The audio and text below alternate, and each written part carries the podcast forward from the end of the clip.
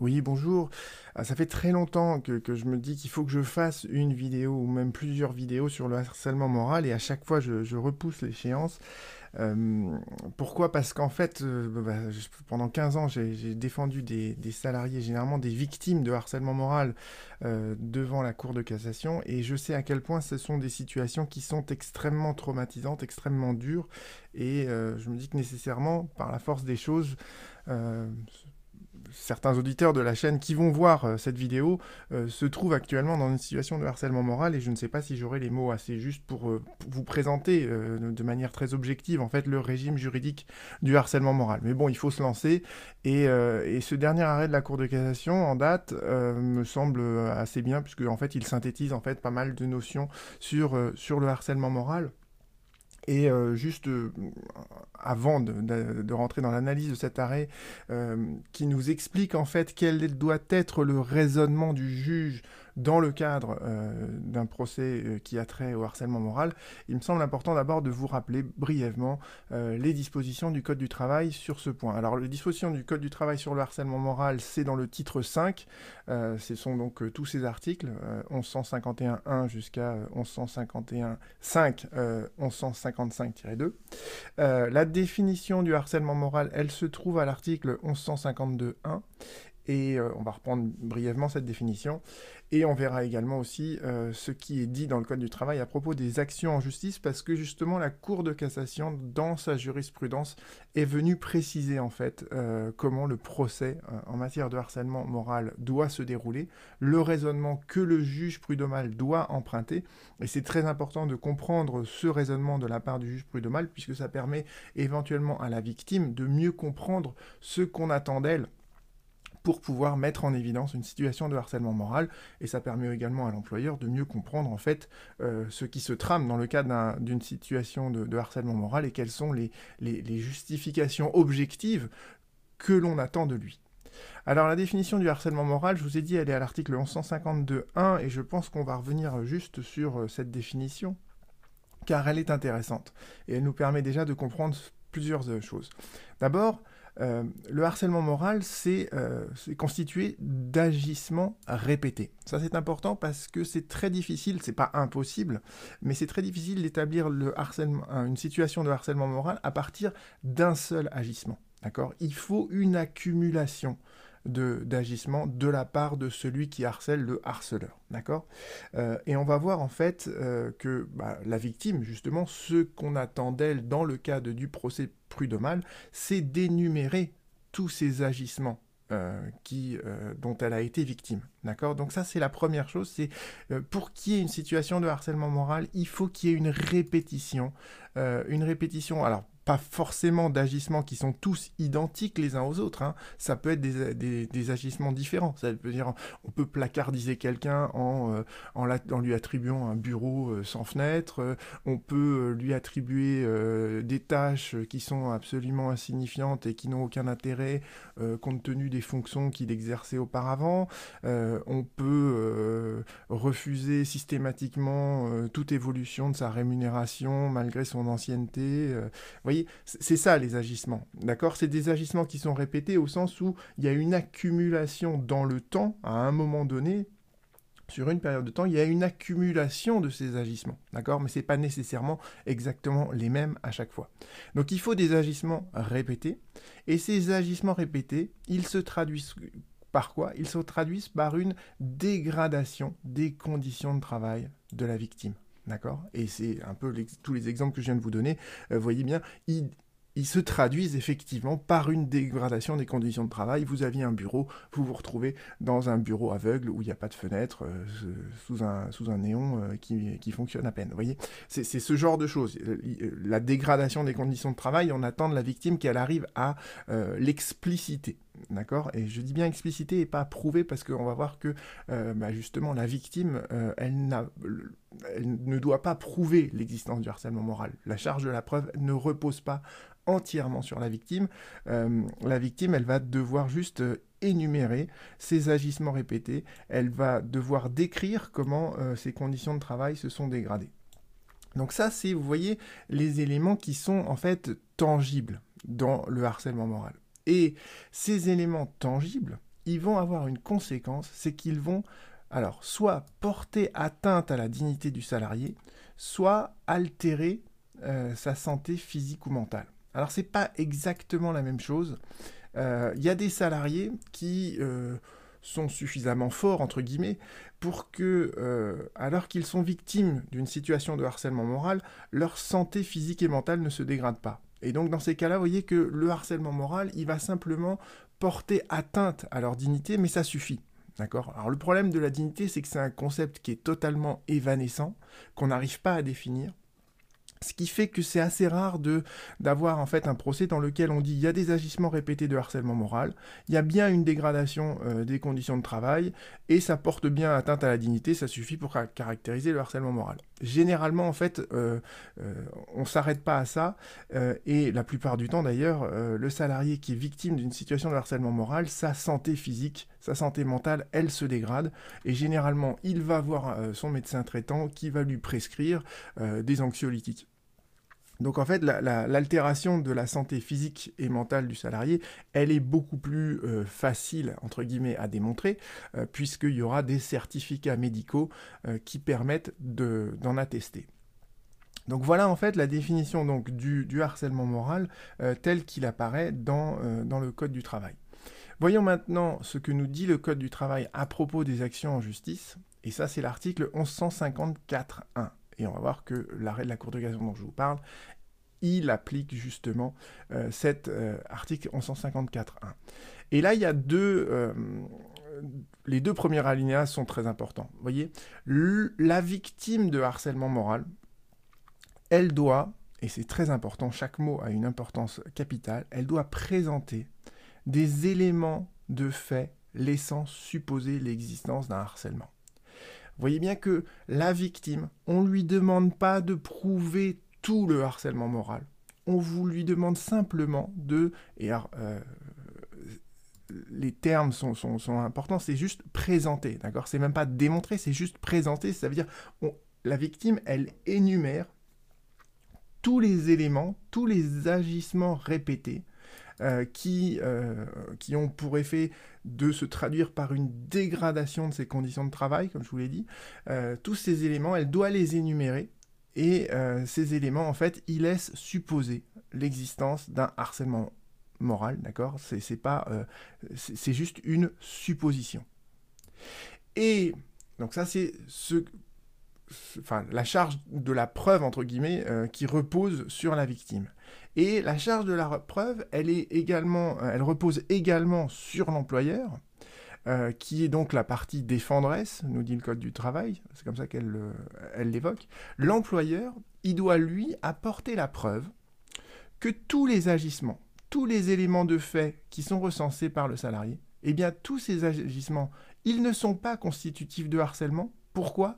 Parce que la décision de l'employeur, elle a une autre justification. Et cette justification, elle est objectivement étrangère à toute situation de harcèlement moral. Donc vous voyez que le salarié, on lui demande, la victime, on lui demande d'énumérer, de présenter les éléments de fait qui laissent supposer l'existence d'un harcèlement, et à l'employeur, on lui demande, lui, de montrer, de démontrer que sa décision, ses décisions sur chacun de ces éléments, elle est justifiée par des éléments objectifs qui sont qui n'ont strictement rien à voir, qui sont étrangers à toute notion de harcèlement moral. Donc ça, ça vous montre bien que le Code du travail euh, ne fait pas reposer l'intégralité du fardeau probatoire. La charge de la preuve, elle ne repose pas uniquement sur la victime. Pourquoi? Ben Parce qu'en fait, les situations de harcèlement moral, elles sont extrêmement difficiles à prouver. Euh, parce que généralement c'est un, voyez, euh, quelque chose d'assez diffus. Euh, il y a très peu de traces écrites d'une situation de harcèlement moral.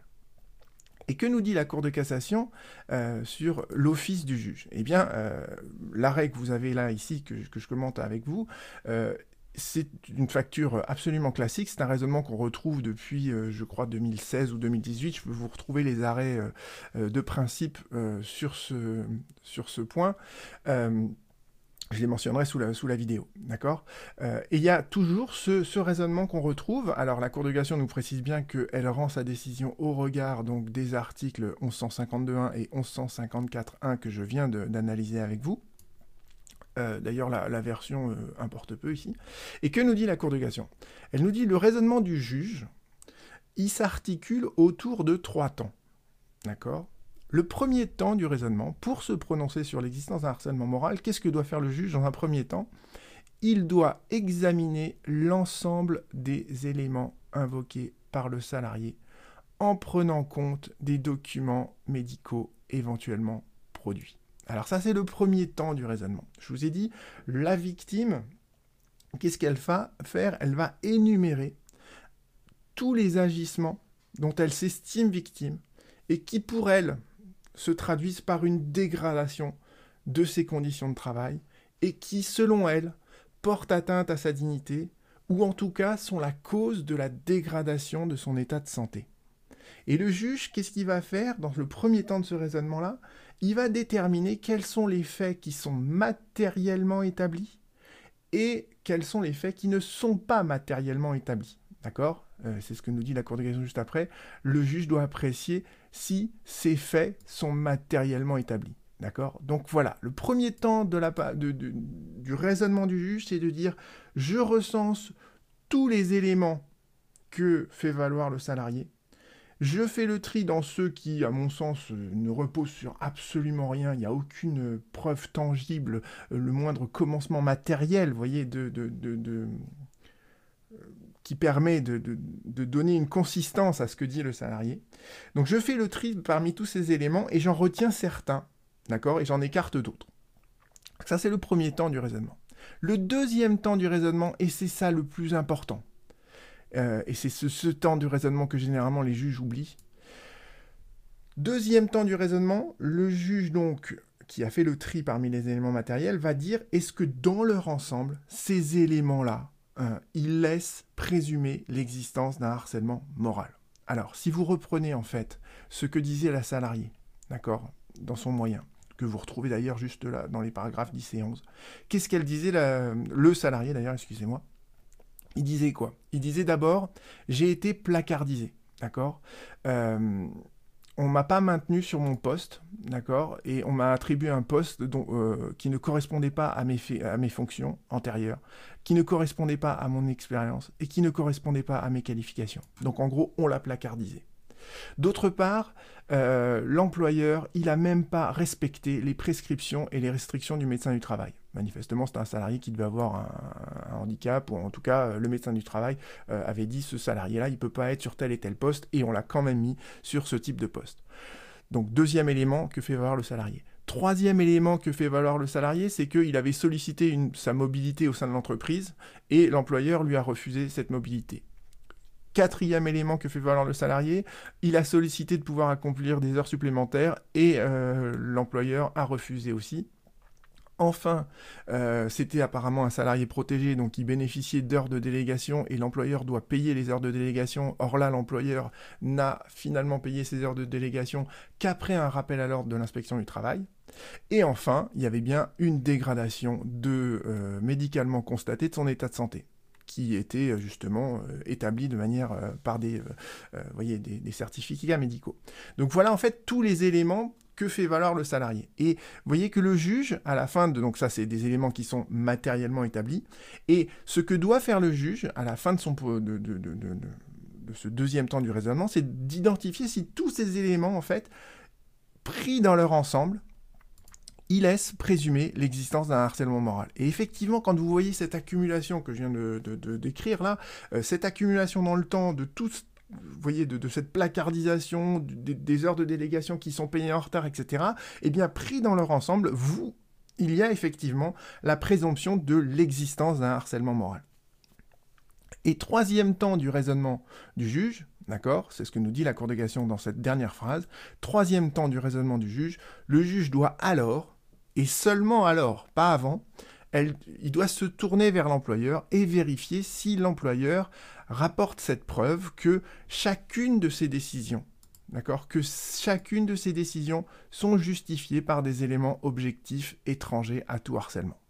D'accord? Donc le temps, le raisonnement du juge s'articule autour de ces trois temps. Et là, qu'est-ce qui se passe? La Cour d'appel, pourquoi elle a commis une erreur de droit? Eh bien, la Cour de cassation nous, l'expose bien dans ces deux paragraphes. La Cour d'appel, en fait, elle a oublié ce deuxième temps du raisonnement.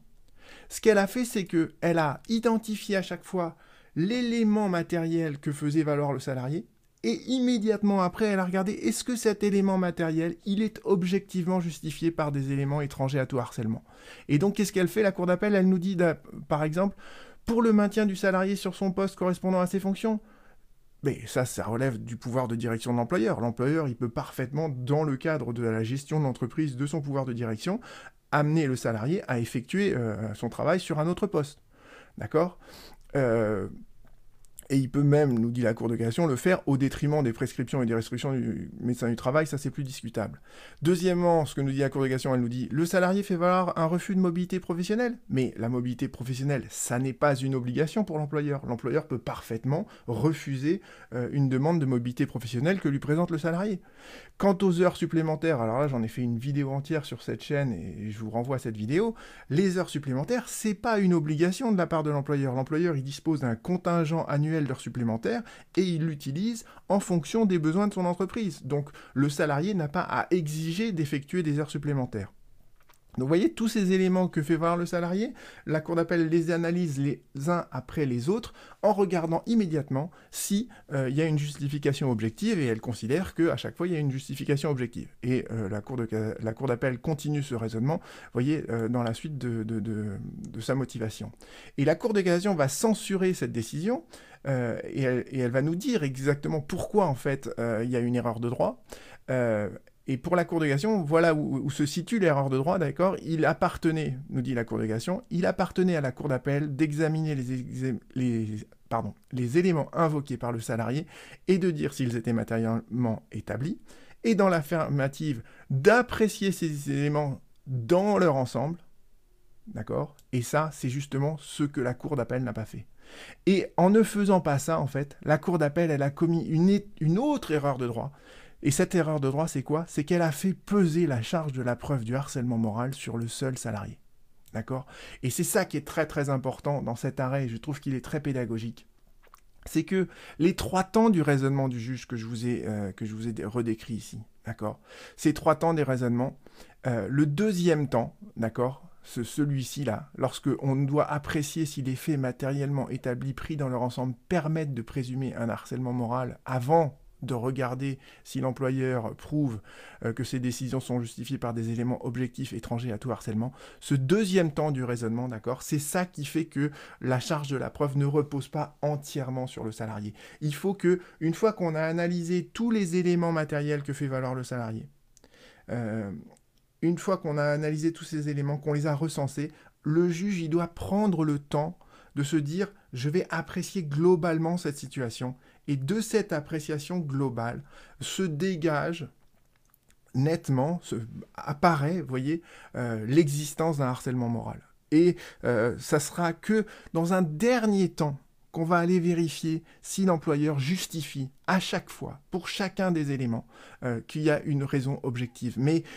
cette appréciation globale qui se situe au deuxième temps du raisonnement du juge, elle est primordiale, elle est absolument euh, indispensable. Pourquoi? Parce que si on fait l'économie de ça, eh bien c'est trop facile pour chaque élément que fait valoir le salarié de dire bah c'est justifié de la part de l'employeur de manière objective, voyez? Euh, et, c'est trop facile en fait dans ces cas-là de, trouver une justification objective de la part euh, de l'employeur.